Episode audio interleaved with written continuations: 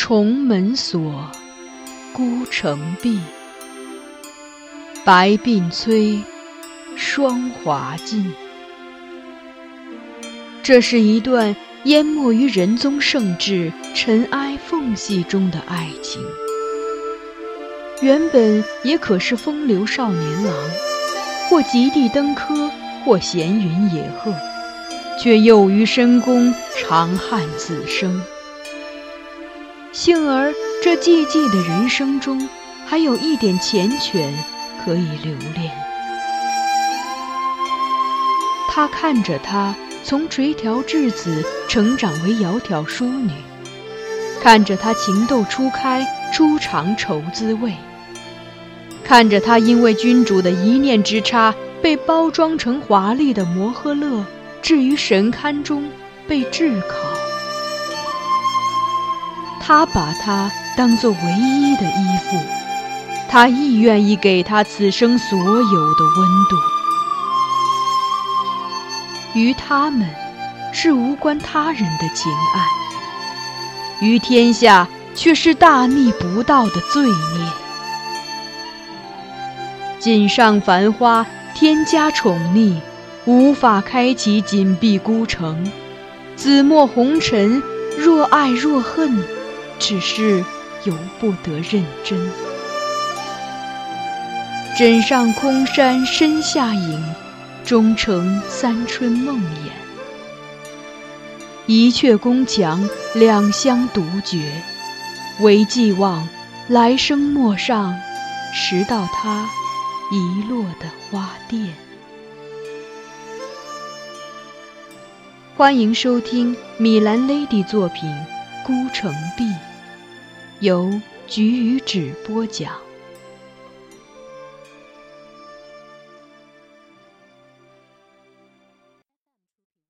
幻舞，区区之心。金上重复着傅瑶瑜这话。恻然道：“那么你们可否体谅一下朕的心情呢？朕的女儿无意求生，朕每次上朝都会担心，午时回到晋中是否还能再见到他。”他屏息作证，抹去了声音中的苍凉之意，先浅笑着问傅瑶瑜：“卿有女儿吗？”傅瑶瑜迟疑，但还是回答了。臣有二子，并无女儿。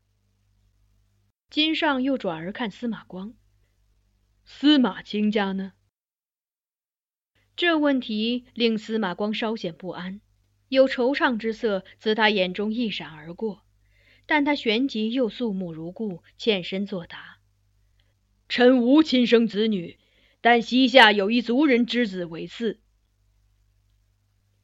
金上再环顾殿中所有台谏官，徐徐道：“如果你们做过父亲，就应该能设想朕如今的感受吧。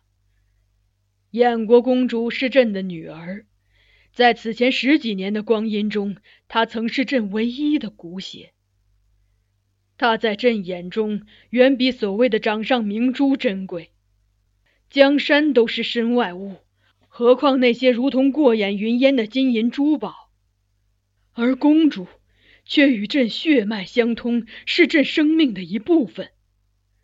她受伤之时，看到她那气息奄奄、命悬一际的模样，朕真的很怕失去她。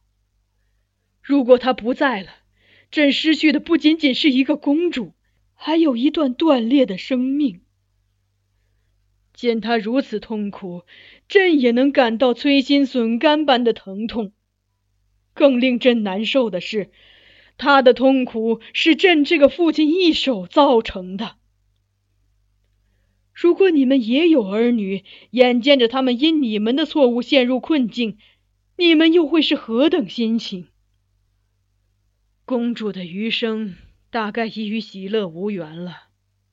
所以，朕现在也恳请你们给朕一个亡羊补牢的机会，让朕略作补救，让他至少得到些许安宁。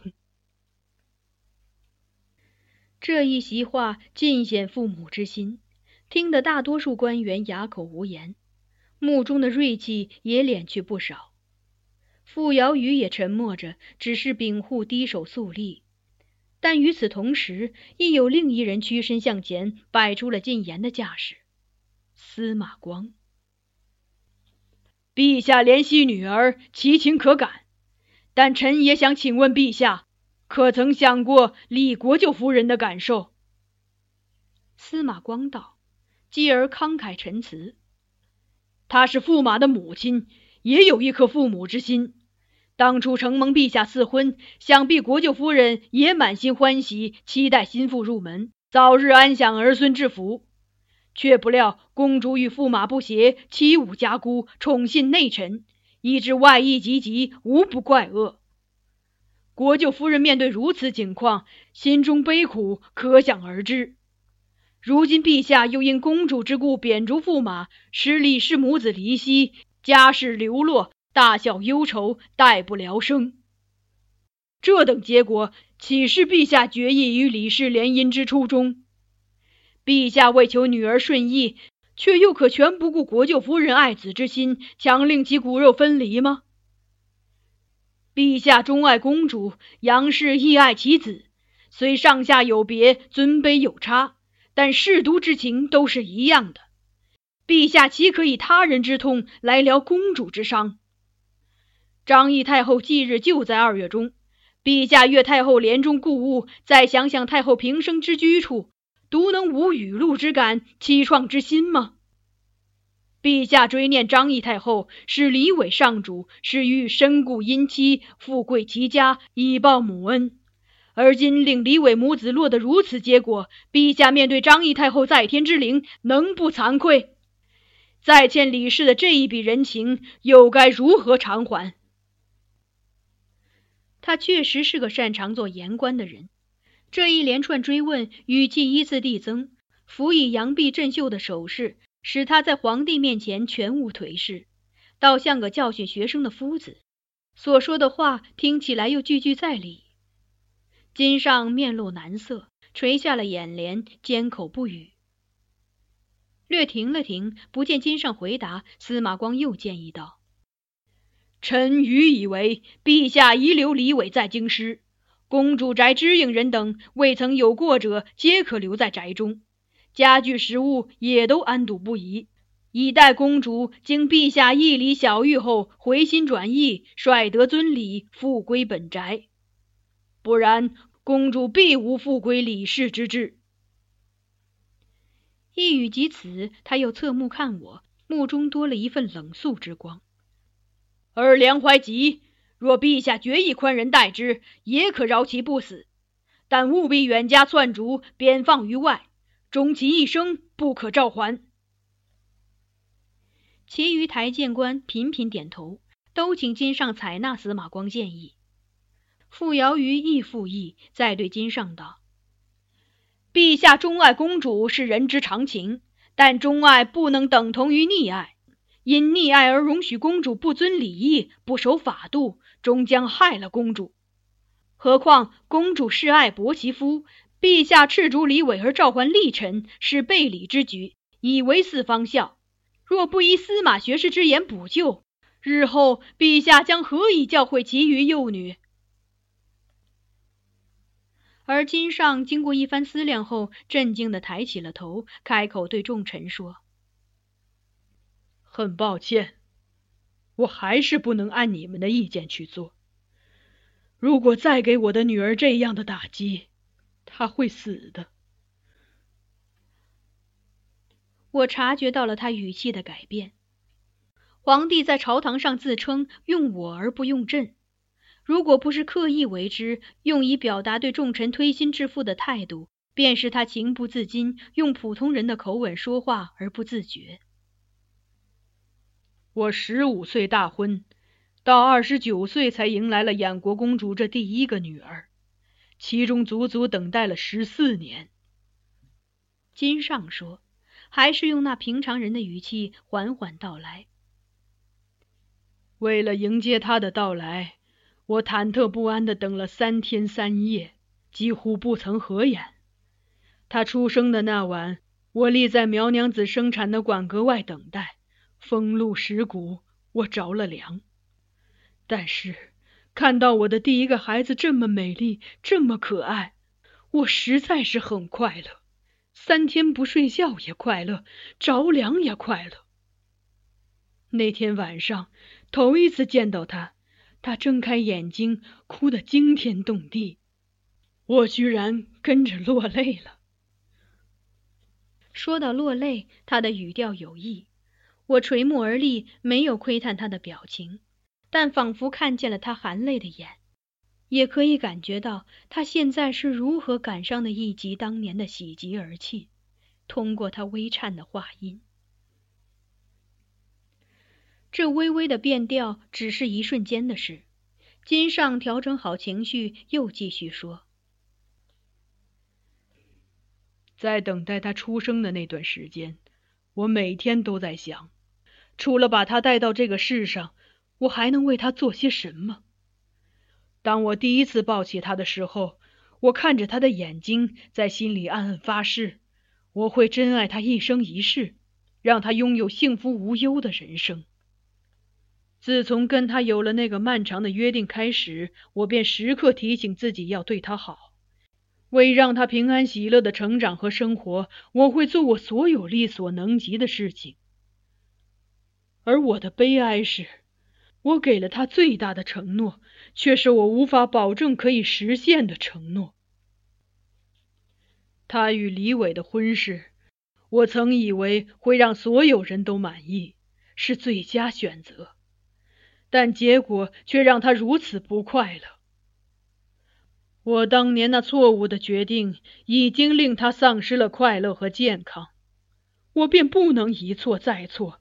按你们的意思，留下她的丈夫，逐出她信任的侍从，继续困她在这场婚姻里，也任她的生命消磨在连一丝慰藉也无的惨淡人生里。最后，他深呼吸，换回了皇帝的语气。很坚定的再次表明了自己的态度。朕很感谢众卿家对衍国公主家事的关注，但朕不会收回之前的旨意。李伟仍旧知魏州，朕也不会再将梁怀吉放逐出去。对张义太后和李氏一家，朕自然是有愧的，但也会尽量设法补偿。众卿嘲笑朕也好，指责朕也罢。朕都不会介意，只请你们容许朕这个父亲为了保全女儿的性命，如此自私一回。金上话已至此，众台谏官亦无更多意见。何况金上那番话说的颇动情，其间诸臣相互转顾，有唏嘘之状。原本出列在殿中与金上僵持的官员，逐渐开始归位。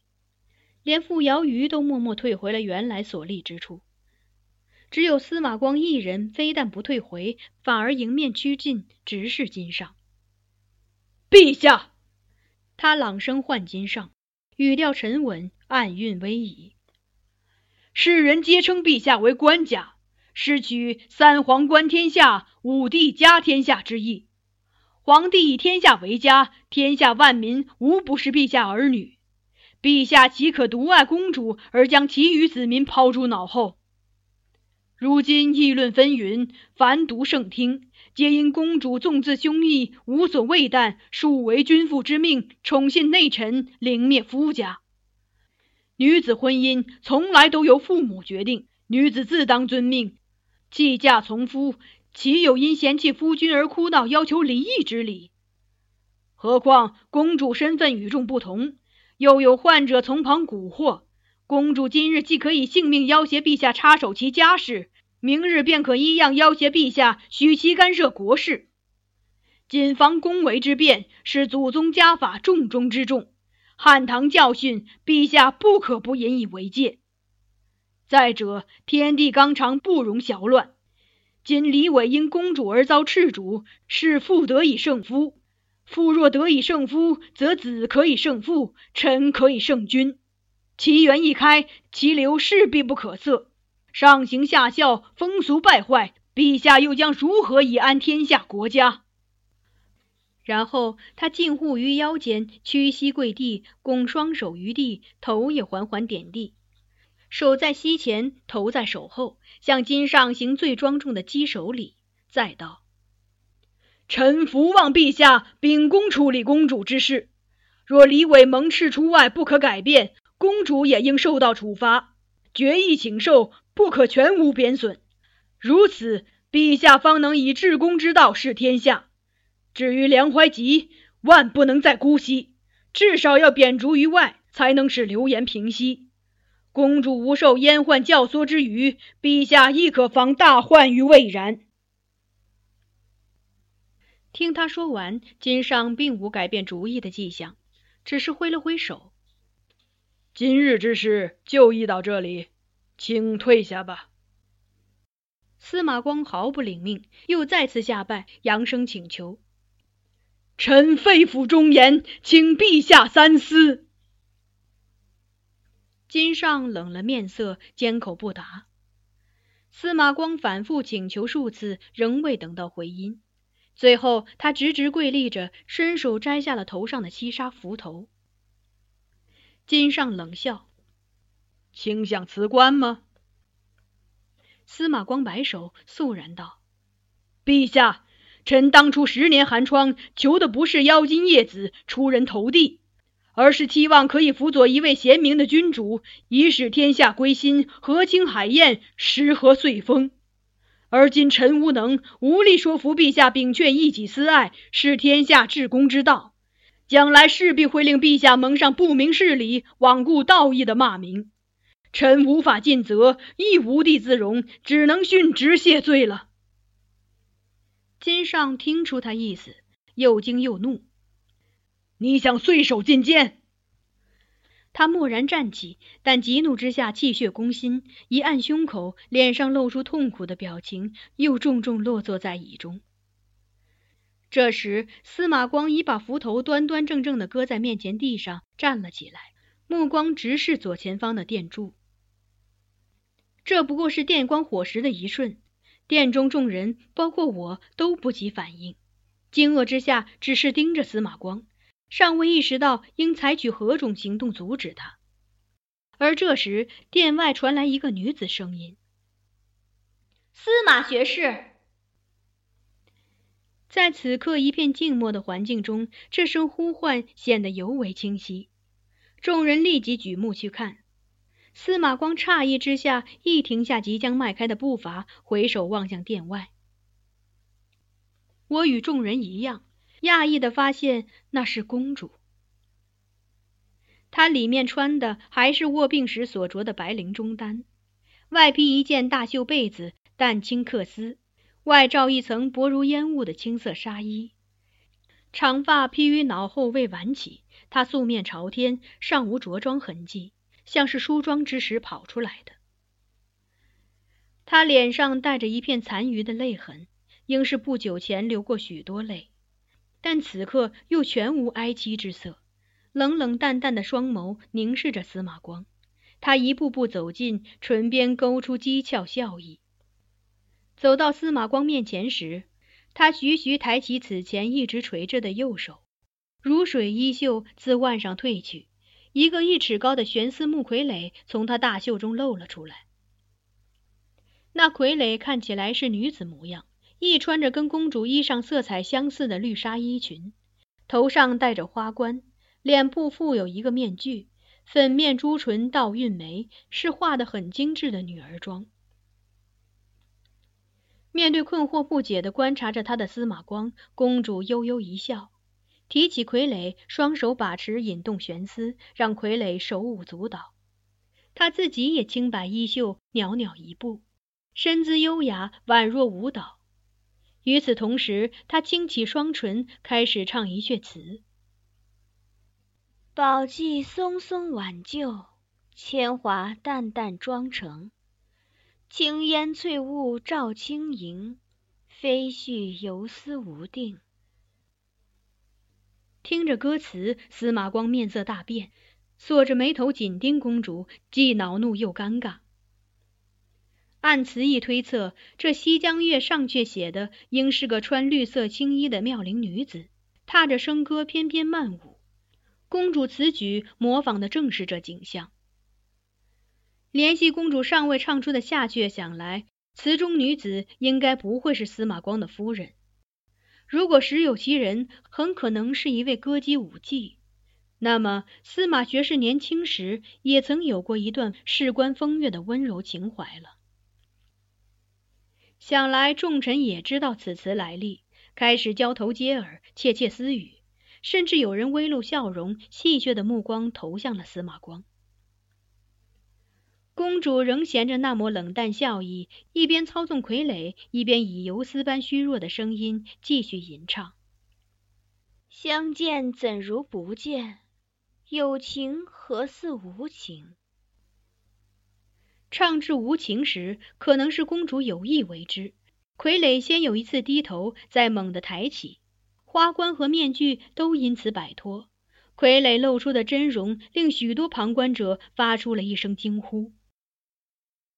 凹目露齿，那头部竟是个木头雕成的骷髅头。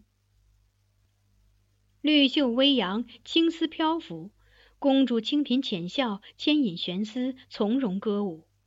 而那傀儡舞动的幅度越发增大，青烟翠雾般的一层层舞衣亦随之渐渐散开，悄然自傀儡身上滑落。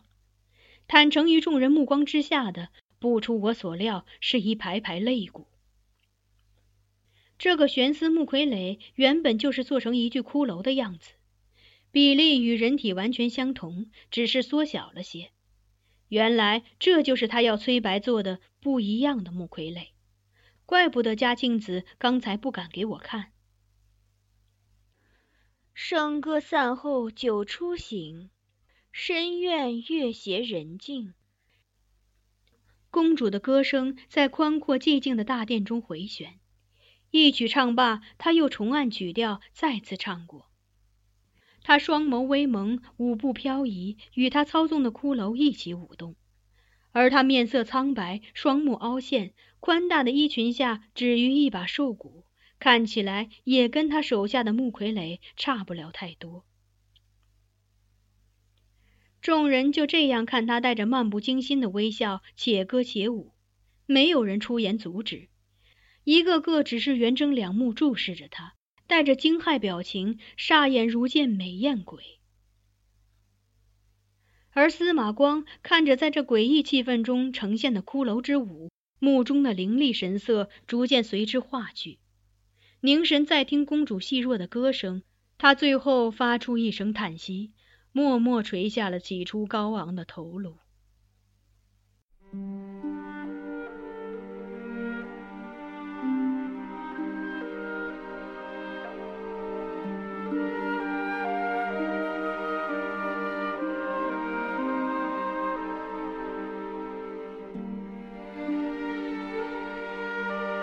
刚才收听到的是菊与纸播讲的有声小说《孤城闭》，欢迎继续收听。